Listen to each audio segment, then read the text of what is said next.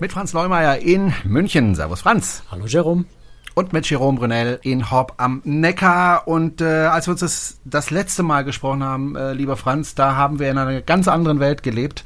Da gab es noch keinen Krieg in Europa. Wir sprechen auch in der Aftershow über dieses Thema und ich vermute mal, in den nächsten Wochen werden wir das Thema wieder aufgreifen müssen. Ein nicht wirklich schönes Thema, wenn man ja eigentlich über Reisen sprechen möchte, wenn man über Völkerverständigung sprechen möchte, denn nichts anderes ist ja Reisen.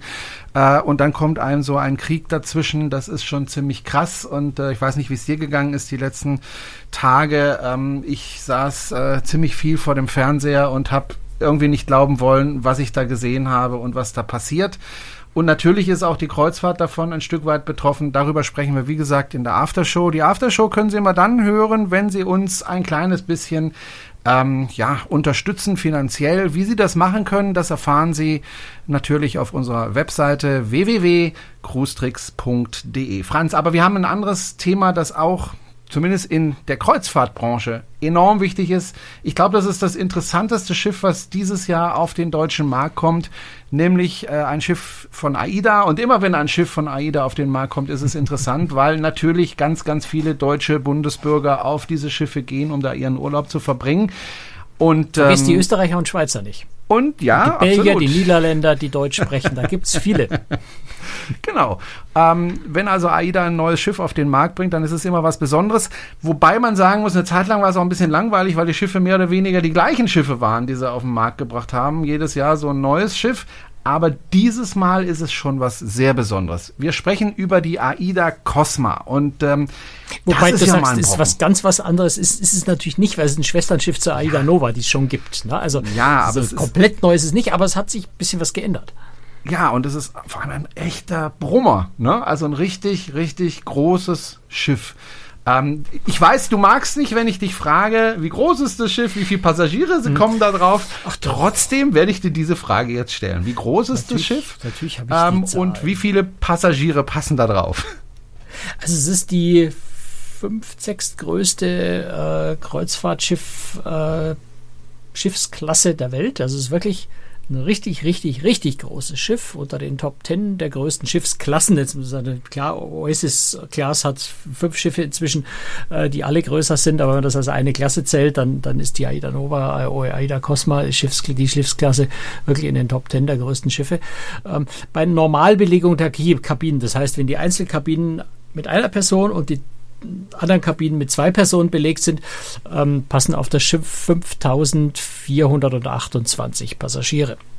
Ist also schon sehr ordentlich. 2732 Kabinen. Ähm, damit noch mal ein bisschen größer als die Aida Nova. Die hat nämlich 106 Kabinen weniger. Okay, und wie lang ist das Schiff, dass ich mir das mal so vorstellen kann? Schlappe 337 Meter. Wobei das sind ja okay. nochmal so, ähm, das also die, die, wieder zum Vergleich, die OSS-Class hat 362. Also das ist nochmal äh, 25 Meter mehr, wenn ich das jetzt schnell richtig im Kopf überschlage. Hm. Also 25 bis 30 Meter mehr, das ist also auch nochmal größer, aber ich habe mir die Fotos auf der Webseite angeschaut, auf cruistricks.de und das ist ja schon. Also ich habe ja selber auf einer AIDA gearbeitet, auf der Aura die ist ja da im Grunde ein, ähm, ein Rettung, Rettungsboot davon, ja. Also ist, ist ja deutlich, deutlich kleiner.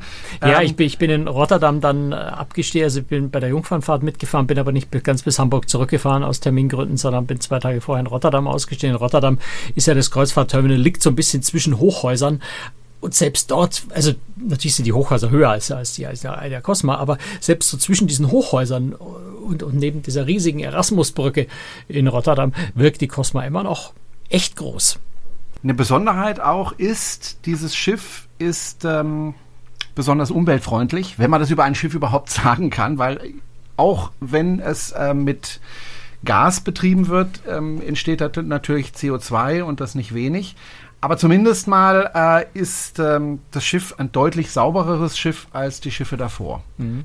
Also zum einen, äh, ja, genau. Also es ist Flüssigerdgas, LNG, das ähm, einfach viele Schadstoffe überhaupt nicht ausstößt. Also das ganze Thema Ruß, äh, Schwefeloxide, Stickoxid deutlich weniger. Ähm, das Einzige, wo auch LNG als fossiler Brennstoff nichts tun kann, ist beim Thema CO2. Da ist der Ausstoß ein bisschen geringer als bei, bei konventionellen Treibstoffen, aber bei CO2 ja, kann man mit fossilen Brennstoffen nicht viel machen. Da ist in der Zukunft dann einiges möglich, wenn man mal synthetisches Gas aus äh, nachhaltiger Energie äh, erzeugen kann. Aber das ist natürlich erstmal Zukunftsmusik und auch nicht in den nächsten zwei, drei Jahren äh, relevant. Aber dafür wäre jetzt das Schiff geeignet. Das, was mich persönlich sehr überrascht hat und was ich sehr spannend finde, ist, dass wirklich ähm, bei natürlich so ein bisschen auch ein Rechentrick dabei, aber der Pro-Kopf-Energieverbrauch an Treibstoff pro Tag liegt um 55 Prozent niedriger als bei der AIDA Prima oder Perla, ähm, die ja auch schon recht moderne Schiffe sind. Ähm, also das muss man nicht sagen, pro Kopf Verbrauch, das ergibt sich natürlich auch so ein bisschen dadurch, dass es eine höhere Passagierzahl hat. Ne? Insofern verteilt sich das ein bisschen besser, aber 55 Prozent geringerer pro Kopf Verbrauch ist schon ähm, eine ganz schöne Hausnummer, ja. Dann hast du auf dem Schiff ganz viel Wärmerückgewinnung in der Klimaanlage, im Kühlwasser ähm, und ganz, ganz viele andere Sachen. Also wir werden da auch nochmal eine separate äh, Podcast-Folge dazu machen, habe ich äh, schon äh, vereinbart. Äh, wir werden sehr wahrscheinlich ein Interview bzw. einen Studiogast kriegen, der bei AIDA als Umweltingenieur, Umwelt Offizier und auch als Flottenumweltoffizier äh, gearbeitet hat, mit dem wir uns das Thema mal ganz, ganz genau äh, vornehmen können.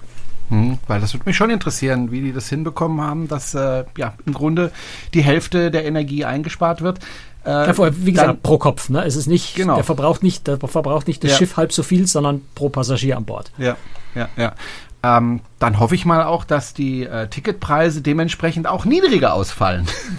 Warum sollten sie das? naja, weil sie weniger Ausgaben für Energie haben pro Passagier.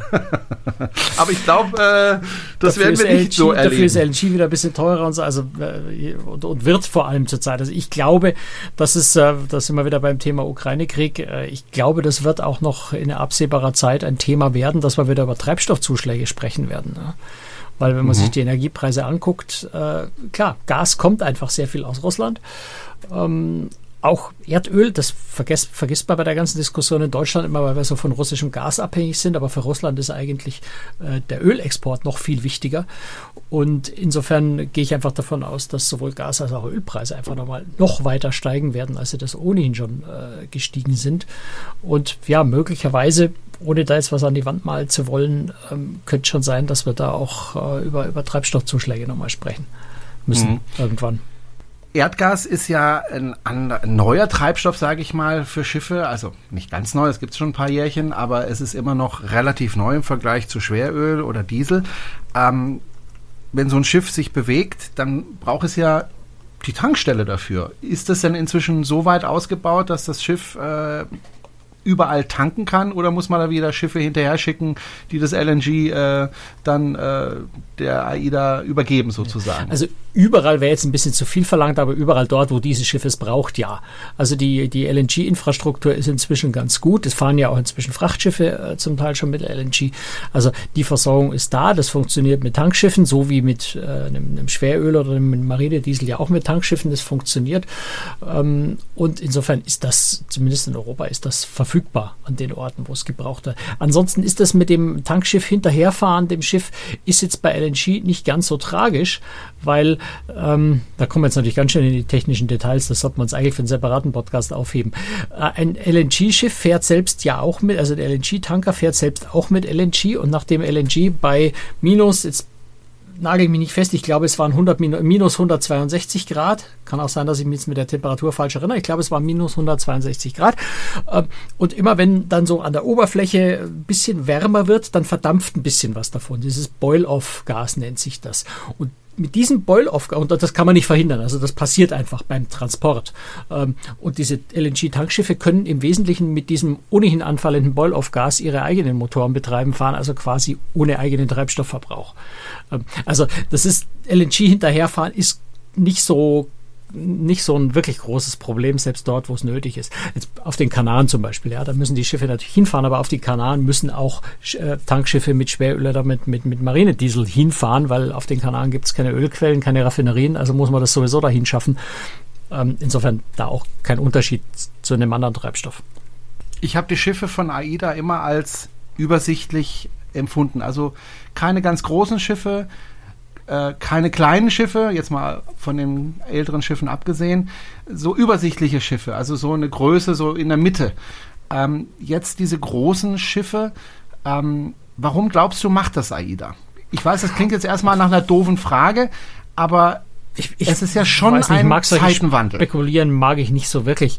Ähm, es ist halt, ein großes Schiff hat halt einfach immer den Vorteil, dass du kosteneffizienter arbeiten kannst. Der Kapitän kriegt sein Gehalt, egal ob er ein 200 Passagiere oder ein 5000 Passagiere Schiff fährt. Und ich vermute mal, die Gehälter werden sich auch da nicht so allzu groß unterscheiden äh, zwischen den Schiffsgrößen. Kapitän ist begehrter Job, äh, begehrter Mensch. Äh, es gibt nicht so viele davon. Ähm, also du verteilst halt einfach Kosten auf mehr Menschen und dadurch kannst du einem breiteren Publikum zu einem bezahlbaren Preis Urlaub anbieten. Das ist immer der Zusammenhang, wenn du, wenn du über Größe bei Schiffen redest. Ja. Hm. Aber geht da nicht auch ein Stück weit, also ich war selber noch nicht auf so einem Riesenschiff, deswegen kann ich das irgendwie nicht so richtig einschätzen, aber geht da nicht auch ein bisschen was verloren, wenn die Schiffe so dermaßen groß sind? Also ich habe ja, wenn ich auf so einem Schiff gereist bin, auf einem kleineren Schiff ja immer wieder die gleichen Leute wieder getroffen. Man hat sich gesehen, man hat sich vielleicht angelächelt, man hat vielleicht mal zusammen Abend gegessen. Das war ein bisschen persönlicher, sage ich.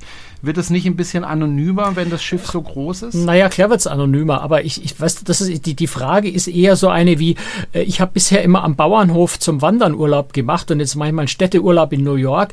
Geht da nicht so ein bisschen was von dieser Intimität verloren? Es sind einfach zwei verschiedene Dinge. Ja, ich würde das genau, gar nicht so, ich, ich würde das gar nicht Darauf so groß vergleichen. Ja, ich würde jetzt nicht, nicht eine, eine kleine Aida Aura mit einer großen äh, Aida Cosma vergleichen. Natürlich sind es beide Schiffe, ne? aber ich, ich ne? der, der Urlaub in einem kleinen Dorf und der Urlaub in einer großen Stadt sind auch zwei Ansiedlungen, in denen ich Urlaub mache, aber das war es dann auch schon mit den Gemeinsamkeiten und so ähnlich würde ich das da auch ein bisschen sehen.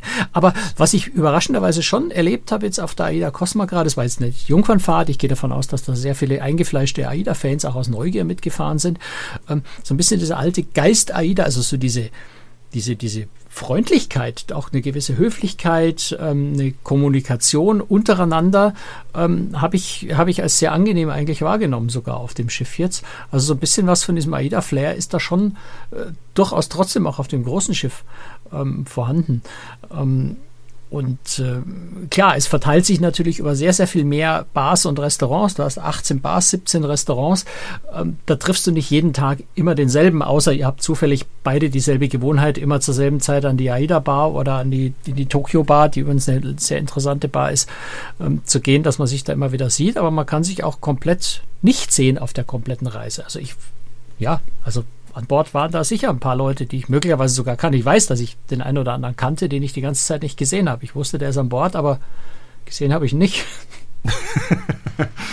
Ich habe die Frage deswegen gestellt, weil ich denke mal, also viele sind ja schon mit AIDA gereist. Manche mit der Aura, also mit dem kleinen Schiff. Die wissen natürlich, wenn es ein größeres Schiff ist, ist was anderes. Äh, aber auch viele mit den mittelgroßen Schiffen, die ja äh, die Schiffsklasse war, die die meisten ja dann genutzt haben. Äh, da geht man ja mit einer gewissen Erwartungshaltung dann auf ein neues Schiff. Ja, man hat das, was du angesprochen hast, diese Freundlichkeit, diese, ja, diese Atmosphäre an Bord. Und äh, gerade AIDA-Fans, glaube ich, haben so eine, so eine gewisse Anspruchshaltung an AIDA. Also die wollen bestimmte Restaurants da wiedersehen, zum Beispiel das Rossini. Äh, die wollen bestimmte Dinge da. da. erleben, ja, Buffet-Restaurants, die typisch sind für AIDA und so weiter. Mhm. Ähm, kommen die da auf ihre Kosten? Also kriegen sie da wirklich diesen typischen AIDA-Flair oder ist es doch bisschen was anderes. Ja, natürlich ist es ein bisschen was anderes. Du hast viele vertraute Elemente. Du hast das Rossini angesprochen oder das Steakhouse, also das ist ja die Churrascaria. Ähm, du hast äh, dein Marktrestaurant, wobei im Moment ist das Marktrestaurant ist geschlossen. Ähm, durch die liegt auf der Aida Cosma ganz unten etwas abgeschieden. Deswegen haben sie das Marktrestaurant gewählt. Das ist im Moment äh, in Corona-Zeiten ein, ein Restaurant für die Hotelcrew, äh, weil sie versuchen so ein bisschen die Hotelcrew und die nautische Crew voneinander zu trennen, also möglichst wenig Kontakt unter denen zu haben, sodass also die Hotelcrew im Moment das Marktrestaurant als, als Co-Restaurant, als Co-Messe benutzt. Ähm, aber du hast natürlich die, die Buffet-Restaurants, die du kennst, du hast eben das Rossini, du hast also schon ganz viel Vertrautes, aber es ist klar, auch ein, ein Marktrestaurant ist dann einfach äh, deutlich größer. Ja, und, und du läufst halt vielleicht nicht ganz so leicht über den Weg wie, wie auf den anderen Schiffen, wo das halt viel, viel kleiner ist.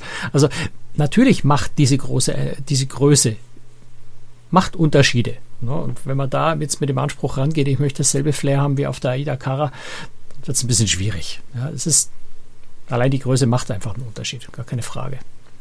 Mhm. Aber das ist ja nicht unbedingt schlecht. Ne? Das ist auf der anderen Seite, wenn ich mir die Aida Cosma jetzt anschaue, was die äh, gerade für Familien und Kinder, da ist auf der Cosma noch mal ein bisschen zusätzlich was äh, im Vergleich zur Aida Nova, äh, was da für Kinder und für Familien an Programmen, an, an Angeboten da ist, dann kannst du da natürlich mit dem kleinen alten Schiff, also alten jetzt nicht, nicht negativ gemeint, mit dem äh, einen von den älteren, kleineren Schiffen, kannst du da nicht mithalten, was da für Familien alles geboten ist. Ja, du hast allein einen, einen, ein, ein Familienrestaurant, das Fuego. Das ist ein reines Familienbuffet-Restaurant, was dann auch so eine niedrigere, ähm, ne, niedrigere Theke hat, wo sich Kinder auf ihrer eigenen Augenhöhe äh, sich selber was bedienen können.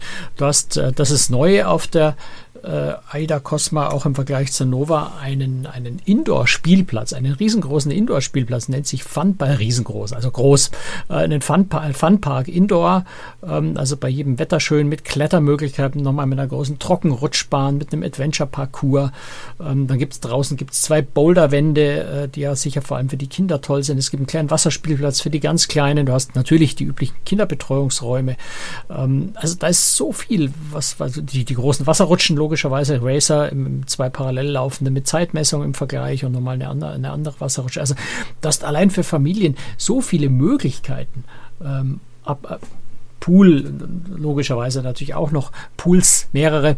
Ähm, also das ist schon da, da, hast du für Familien viel mehr Möglichkeiten, als du es auf den kleinen Schiffen hast. Insofern ist nicht alles äh, schlechter auf dem großen, sondern es ist halt einfach anders. Und zum Teil, wenn, wenn du sagst, ich will ganz viel Angebot für meine Kinder und, und will meine Kinder in den Mittelpunkt von dem Urlaub stellen, vielleicht die Cosma das bessere Schiff als eine Cara oder eine Aura oder so. Du bist ja auf das Schiff gekommen ähm, und ich nehme an, du hattest wieder eine Balkonkabine. Ja. Wie könnte es auch anders sein? Wie war die Kabine? Ähm, gut, bei den Kabinen hat sich jetzt im Vergleich zur Nova, mhm. Nova und Cosma äh, nicht viel, viel getan. getan. Ähm, ich finde die Kabinen bei AIDA, was mir persönlich sehr gut gefällt, ist das Badezimmer. Ist zwar ein ziemlich kleines Bad, also Kreuzfahrtschiffen ja oft so, ne? ziemlich kleines Bad. Was mir an dem Bad aber gefällt, ist, es hat trotzdem alles, was du brauchst. Trotz der geringen Größe hat es jede Menge Ablageflächen, was ja oft in Bädern fehlt.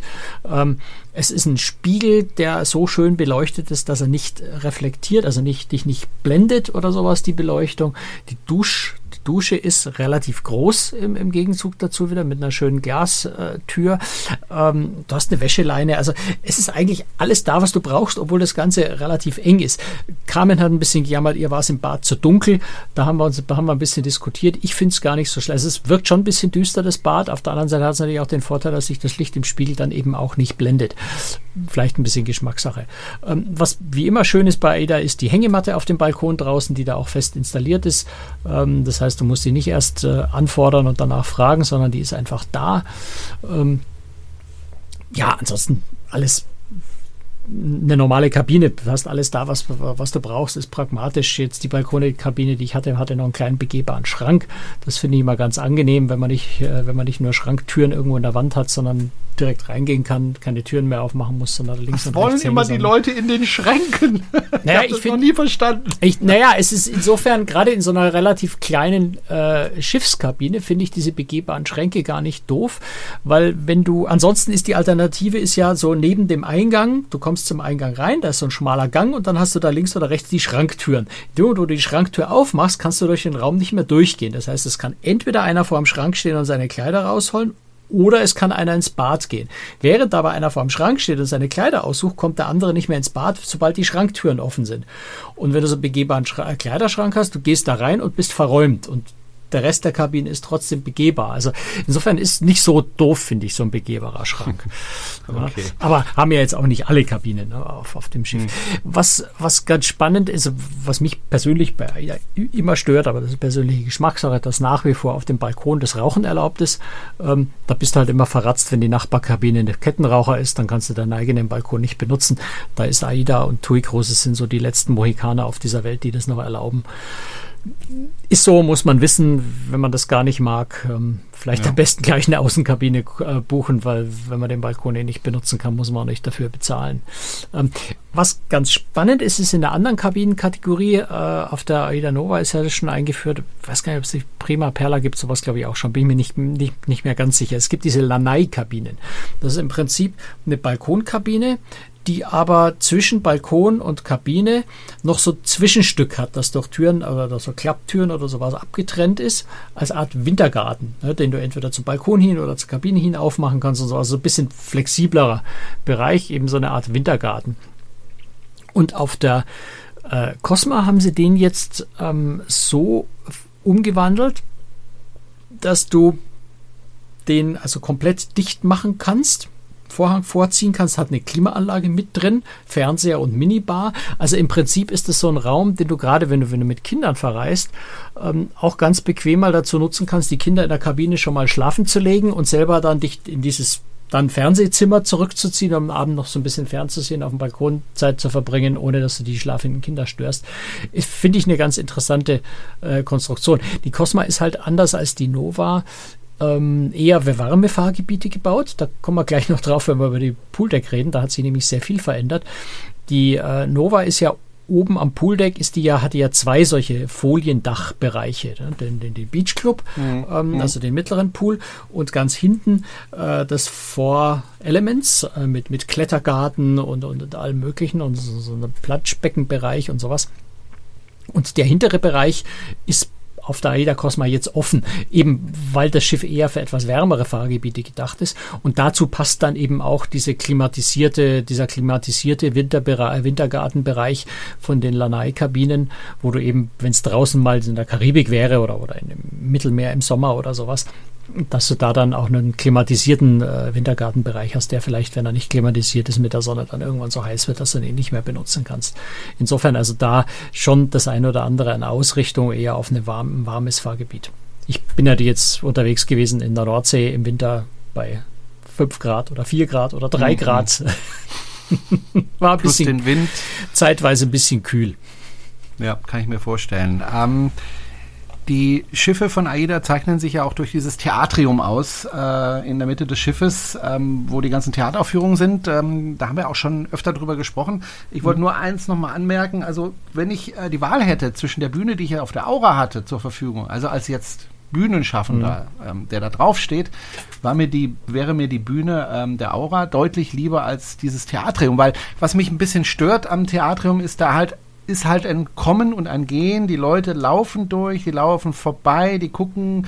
Das ist für jemand, der auf der Bühne steht, finde ich äh, nicht so toll. Mhm. Auf der anderen Seite für, für das Schiff natürlich ganz klasse, weil der Raum geht nicht verloren. Ne? Also ähm, da gibt's äh, Bars, da gibt's Restaurants, was weiß ich, ähm, rund um die Bühne. Das heißt, da ist nicht ein Raum, der nur drei Stunden am Tag bespielt wird und ansonsten zu nichts Nutze ist, sondern das wird den ganzen Tag mhm. genutzt. Das ist halt der Vorteil. Ne? Aber für, für, für ja. Bühnenschaffende finde ich es nicht so toll. Ich Persönlich mag es das Theatrium auch nicht so wahnsinnig, weil ich schaue mir ganz gerne eine Show an und dann sitze ich gern im Theater für eine Dreiviertelstunde und bin einfach ungestört und kann mich auf die Show konzentrieren. Aber es ist einfach ein anderes Konzept, es ist eine andere Idee. Ähm, und ganz viel, gerade auf der Cosma und Nova, ist ja so ein bisschen auf, auf, auf, ja, Durchgangsverkehr, klingt so negativ, ne, äh, ausgerichtet. Also so, so ein hier ein Häppchen, da ein Häppchen im Vorbeigehen. Ähm, auch wenn, wenn ich mir die Restaurants, also viele diese Spezialitätenrestaurants, wo ich also das Essen kostenlos ist, aber die, die Getränke bezahle, ähm, sind ja auch so ein bisschen, ne, da, da, da, geht, laufen ständig ganz viele Leute vorbei. Das hat sowas von dem, von dem, von dem Straßencafé oder von dem Restaurant eben mit Tischen äh, am Gehweg draußen oder in der Fußgängerzone. Das hat so ein bisschen dieses Flair, diese Atmosphäre. Und dasselbe spielt sich da im, spiegelt sich da im Theatrum eben auch äh, ab. Ich komme da vorbei. Also wir sind auch an dem einen Abend sind wir, wir sind im Rossini zum Abendessen gewesen, was, was sehr lecker war. Und äh, sind dann, äh, wir wollten eigentlich ins Bett gehen, weil wir einfach fix und fertig waren. Der Tag war sehr anstrengend und äh, wollten ins Bett gehen und sind dann noch so am Theatrum vorbeigeschlendert und da stand ein Comedian auf der Bühne. Dann sind wir eben doch mal eine Viertelstunde oder 20 Minuten nochmal stehen geblieben und haben uns ein bisschen seine Gags angehört und sind halt dann, wie wir gesagt haben, jetzt überwiegt dann unsere Müdigkeit doch, sind wir halt weiter geschlendert und ins Bett gegangen. Das ist schon auch irgendwie ganz angenehm, ja, wenn du das halt so häppchenweise dir mitnimmst, wo du gerade vorbeikommst, oh, da ist nett, da ist eine hübsche Bar, setze ich mich rein, spaziere wieder weiter, da steht gerade ein Comedian auf der Bühne oder spielt eine Rockband oder so. Ähm, es ergibt sich vieles so durch Zufall irgendwie im Vorbeilaufen. Das ist vielleicht eher so dieses Konzept. Mhm. Du hast das Essen schon angesprochen. Es gibt verschiedene Restaurants. Ähm, du hast das Rossini angesprochen. Das äh, ist ja so ein bisschen das Luxusrestaurant an Bord äh, von AIDA. Gibt es aber noch andere ähm, Bezahlrestaurants? Also das, vielleicht nur ein Satz zum Rossini. Mhm. Das, das, ist ja bekannt. Äh, Franz Schneed ist da der, der Küchenchef, äh, war auch wieder an Bord, äh, der das Konzept macht. Ähm, ich finde es insofern ganz spannend, als dass du im Rossini einfach so an der Grenze zu Sterneküche, also Sterneküchenniveau, ähm, auf einem Kreuzfahrtschiff bekommst für einen Preis, der echt günstig ist. Ein sechs Sterne, äh, sechs Sterne, das nicht, also ein sechs Gänge Menü, ein sechs Gänge Menü äh, für, ich glaube, 39,90 oder sowas, also knapp 40 Euro. Äh, für ein sechs Gänge Menü ist, ist ein sensationeller Preis. Ja, und das, das, was wir gegessen haben, es war wirklich, wirklich lecker und war es, also das Geld weit mehr als das Geld wert. Also ein Land kriegst du nicht an, also ein Land zahlst du da reicht, glaube ich, das Doppelte nicht, was mhm. du zahlen musst für so eine Qualität. Eher, eher so 100 Euro vielleicht. Was ich so ein bisschen als Gefahr sehe, dass es dann zu viele Restaurants gibt, wo ich bezahlen muss, oder gibt es genügend Restaurants, wo man sagen kann, okay, ich zahle nur die Getränke, der Rest ist schon bezahlt mit dem Reisepreis? Nein, also das, da hält sich AIDA ja eher sogar hm. zurück. Ja, du hast das Rossini, du hast das Steakhouse. Ähm, neu jetzt auf der Schiffsklasse ist tatsächlich noch ein Asia-Bereich mit Teppanyaki, mit Sushi und Hotpot. Ähm, und so dieses ganz spezielle, hm. die, die Time Machine. Das ist ja so. Hotpot, so äh, das muss ich nochmal ja, nachhaken. Ja, ja. Hotpot ist ja nicht so wahnsinnig bekannt in Deutschland. Äh, ich war ja selber. Ja, wir China nennen das Fondue, ne? ja, ja, es ist so ähnlich. Also ich war ja in China und äh, hab Hotpot in China gegessen. Das, das, das gibt's auch in so einer Art Schnellrestaurant. Ja? Du gehst mhm. rein, setzt dich an den Tisch, die machen einen Topf in die Mitte des Tisches, du bestellst die Sachen, die du essen möchtest, werden dir gebracht und du isst es und dann gehst du wieder. Ja, genau. Gibt sehr, sehr viel in China. Ich habe damals sogar noch mit meiner Frau überlegt, sollen wir mal so ein Restaurant aufmachen? Mhm. Ja, weil es gibt sowas, äh, zumindest nach meiner äh, meines eher Wissens, selten, zumindest ja. damals, gibt es eher selten und ich finde das sehr, sehr lecker. Mhm. Man macht es in einer Brühe und nicht, nicht in Öl und äh, man nimmt dazu äh, verschiedene Gemüse und Fleisch, ganz, ganz fein geschnittenes Fleisch. Ähm, das kann man übrigens auch kaufen in, in den China-Läden, ja. äh, dieses Fleisch, äh, wer das mal selber probieren will. Ähm, und das ist aber extra zu bezahlen. Das ist ja, ja. Das sind also der Rossini, Steakhouse, Teppanyaki, Sushi, Hotpot äh, sind komplett extra zu bezahlen. Ähm, und dann, habe ich gerade schon gesagt, die Time Machine, so, so eine Art Event-Dinner, äh, ähm, ist also ein, ja, ohne zu weit auszuholen, ein, ein, ein großer runder Raum, mehr oder weniger, der so ein bisschen gestaltet ist wie ein, eine Mischung aus U-Boot und Raumschiff optisch, also ganz viel Displays an der Decke und, und an der Seite außenrum. Und äh, ist ein dreigängiges Menü, ähm, wo du einen Pauschalpreis bezahlst, wo dann auch Getränke mit inklusive sind. Ich glaube, das waren 19,90 Euro, wenn ich es recht in Erinnerung habe. Ähm, und dann einfach so vor, während und ja, bis, bis zum Ende des, des Dinners ähm, ja, ein, ein, ein, ein Professor, der diese Zeitmaschine eben erfunden hat, äh, dieses ganze Restaurant dann in verschiedene Zeitzonen, also Zeitzonen, mal zurück zu den Ägyptern, dann irgendwo zu, zum Ausbruch von irgendwo Vulkanen, zu den Dinosauriern, was haben wir noch gesehen, irgendwo die Eiszeit äh, versetzt. Und durch diese Videodisplays außenrum findet dann eben quasi das, wo du mit diesem Raumschiff landest, findet dann quasi durch diese Videodisplay-Fenster äh, da draußen statt. Es ist ein ganz lustiges, nettes äh, Event, vor allem auch für Kinder, für Familien. Kinder, die Kinder waren da höchst begeistert, die da mit, mit drin waren. Das ist ein sehr unterhaltsames, vergnügliches Ding. Ähm, ist also auch eins von diesen Restaurants, wo du bezahlst. Dann hast du aber eine ganz, ganz lange Liste eigentlich, eine lange Liste, also schon relativ viele ähm, Restaurants, wo du Bedienung am Tisch hast, also wie im ganz normalen Restaurant, du setzt dich hin, wartest auf den Kellner, der bringt dir die Speisekarte und so weiter, bedient dich am Tisch. Da sind die Speisen im Reisepreis enthalten. Ähm, du bezahlst eben die Getränke, die du konsumierst in diesen Restaurants. Ähm, das ist zum Beispiel Best Burger at Sea, also ein Burgerladen, ziemlich gute Burger. Ich fand die recht lecker. Dann das mhm. Brauhaus, ja, das ist ja bayerisches Ufda mit, mit, mit Schweinshaxen und Bier. Gibt ja auch eine eigene Brauerei an Bord. Dann hast du das French Kiss mit französischen Gerichten. Ähm, das Oceans, äh, so ein bisschen auf Seafood, finde ich sehr schön.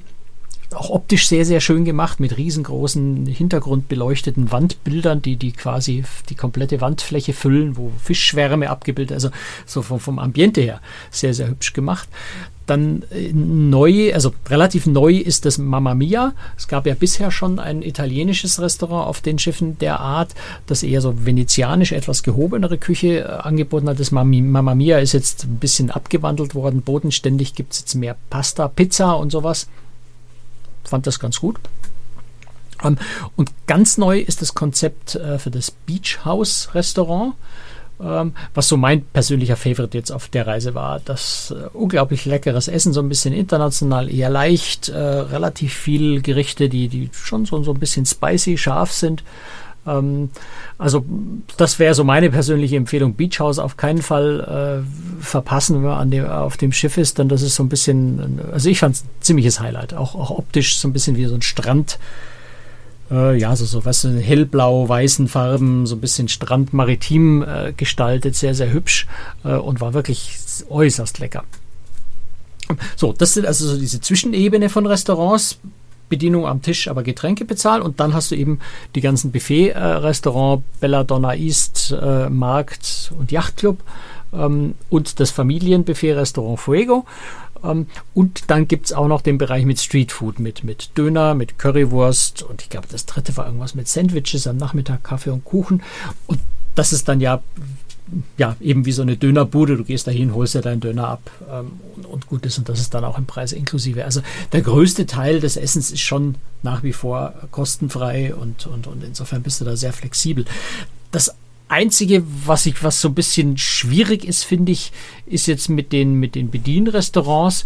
Ähm, die sind zwar sehr groß, es sind ganz viele, ähm, aber nichtsdestotrotz ist es relativ schwierig, jetzt schon auf der Reise gewesen bei 3000 Passagieren an Bord. Ne, drauf passen tun mehr als 5000, mhm. dass du also kaum mal irgendwo spontan also Brauhaus schon, das ist sehr groß, das hat viele Plätze, aber so French Kiss, äh, Beach House, äh, Mamma Mia, Oceans, ähm, ist schon so, dass du schauen musst, dass du am besten am Tag vorher reservierst. Na, also wenn man da so entlang schlendert und sagt, ui, jetzt hätte ich gerade Lust auf eine Pizza und dann sagen jetzt Mama Mia, ich möchte einen Platz, dann sagen die, tut uns leid, heute Abend ausreserviert oder erst in zwei Stunden oder sowas. Also da muss man so ein bisschen vorausplanen, ähm, außer man hat mal Glück. Also gerade bei dem Best Burger konnte man sich dann vielleicht auch mal anstellen und hat nach zehn Minuten einen Tisch gekriegt. Ähm, aber da ist es immer so ein bisschen schlau, vorher zu planen und vielleicht am Tag vorher oder zwei Tage vorher zu reservieren. Lass uns mal über die Pools oben sprechen. Du hast ja, ja vorhin schon gesagt, das ist ein Schönwetterschiff. Ne? Also das soll in Gefilden fahren, wo es immer schönes Wetter hat. Ähm, wie hat dir das gefallen da oben, das Pooldeck? Ja, also fängt ja schon damit an, dass es gar nicht Pool Deck heißt, sondern Ocean Deck. Okay. ja, also ich habe es ja vorhin schon gesagt, AIDA hat da relativ viel anders gemacht als auf der AIDA Nova. Auf der Nova war ja hinten ähm, eben dieser, dieser Bereich, der sich äh, Four Elements äh, nannte, eben mit diesem Klettergarten und so weiter, alles unter Foliendach Indoor. Und in dem hinteren Bereich ist eben dieser Foliendachbereich, also das Foliendach komplett weggefallen. Das heißt, der hintere Bereich ist offen unter freiem Himmel. Da hast du einen kleinen Infinity, also ja, doch für die Schiffsgröße verhältnismäßig kleinen, aber sehr, sehr hübschen Infinity Pool nach hinten raus, wo also wirklich Pool mit Glaswand bis zum Boden. Also auch wenn du untertauchst unter Wasser, hast du da noch eine Glaswand. Ähm, kannst also, das einen Tag mal gesehen, da haben Leute dann quasi Kopf unter Wasser gesteckt und von da aus den Sonnenaufgang beobachtet. Ähm, ist, ist wirklich sehr schön. Auch ich, ich glaube, dass die Leute ganz schön gefroren haben. Da war es eben auch nur 0 Grad in der Früh so. nicht, nicht so mein Geschmack, um da in den Pool zu gehen, aber es waren ein paar Leute drin. Ähm, also du hast einen Infinity Pool, du hast eine schöne, schöne Bar mit nebendran. Ähm, Du hast ähm, einen Whirlpool noch direkt nebendran, dann nochmal ein Deck höher, äh, nochmal zwei Whirlpools, ähm, nochmal zwei Decks höher oder ein, ein Deck höher, nochmal so, so, so Aussichtsbereich, äh, also ganz viele Sitzbänke, wo du schön wirklich sitzen, nach hinten gucken kannst. Ähm, das ist also recht hübsch gemacht. Ähm, erinnert naja, also in den Anflügen so ein kleines bisschen an die Costa Esmeralda, die ja da hinten diese spanische Treppe ähm, als Bereich hat. Schiffe sind ja auf derselben selben Bauplattform gebaut. Also da hinten einfach sehr, sehr offen äh, zum Meer hin und eben unter freiem Himmel. Ähm, und wenn man dann weiter nach vorne geht auf das Schiff, auf, auf dem Schiff, dann kommt ja äh, nochmal ein Pool oder na gut, ganz vorne, so ganz vorne ist dann Sonnendeck auf Deck 18 mit nochmal einem Pool, auch unter freiem Himmel. Das war auf der Nova da auch schon so. Und was ich sehr schön finde, ganz nach vorne raus ist dann eben auch ein Sonnendeck mit Blick nach vorne. Das ist auf so großen Schiffen heutzutage nicht mehr so häufig, dass man Blick nach vorne auf einem Schiff hat, auf einem öffentlichen Deck.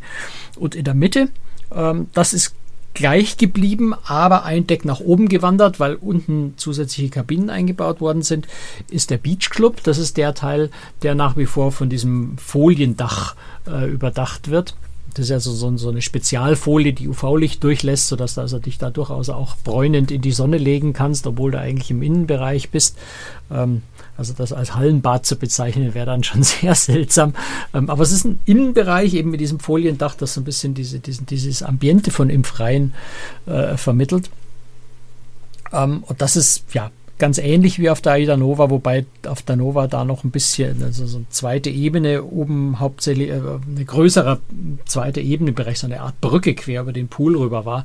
Ähm, das ist auf der Cosma nicht mehr, also da ist noch mehr offen nach oben, noch mehr offen zum, zum, Tages-, zum direkten Tageslicht. Ähm, das ist so im Großen und Ganzen der Pooldeck-Bereich. Äh, du hast einen Sportplatz, du hast auch nochmal eine, eine Art Hängebrücke, die Boulderwände, die zwei habe ich vorhin schon erwähnt, die eher jetzt für Kinder geeignet sind. Ähm, und halt ganz, ganz viel Sonnendecken. Eine sehr schöne Poolbar noch vorne neben dem großen Pool ähm, unter freiem Himmel.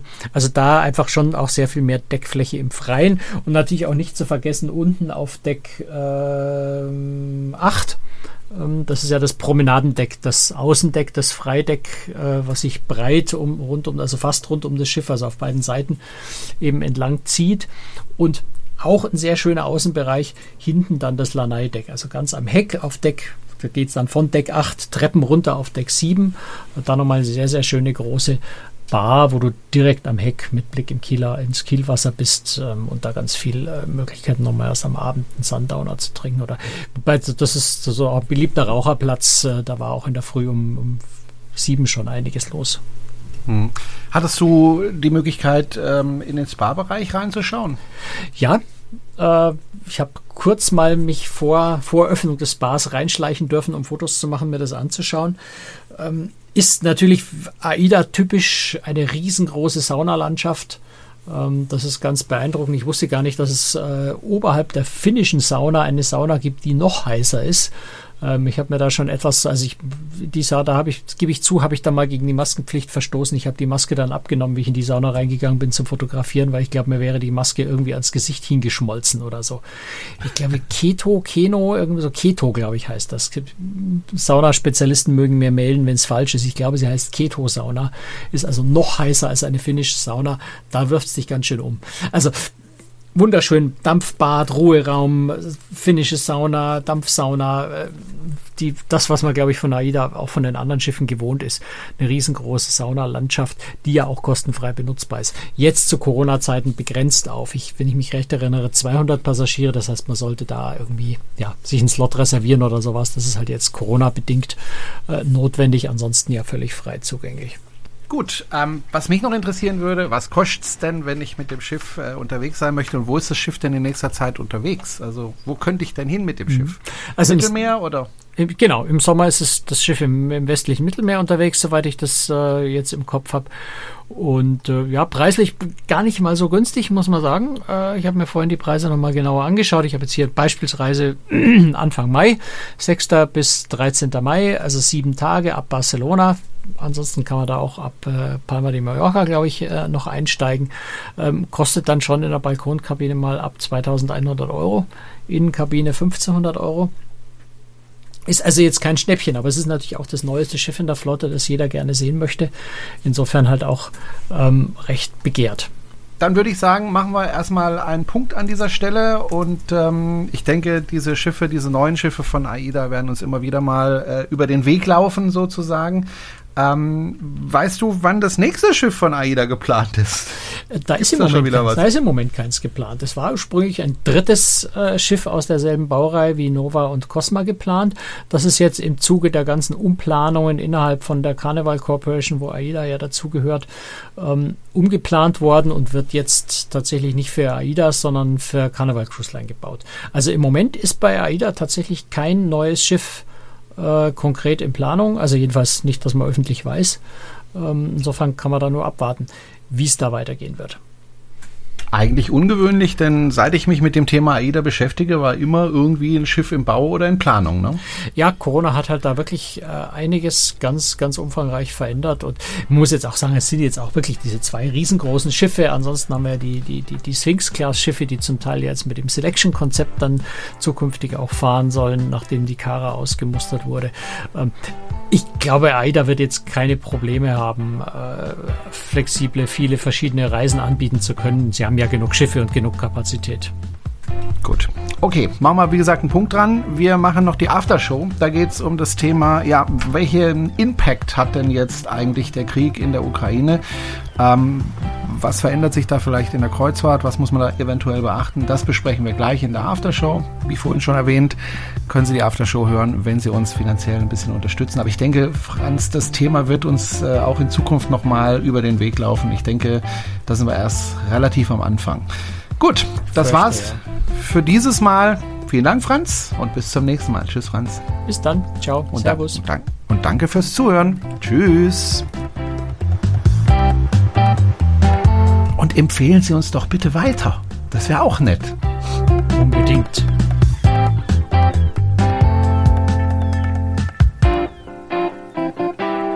Musik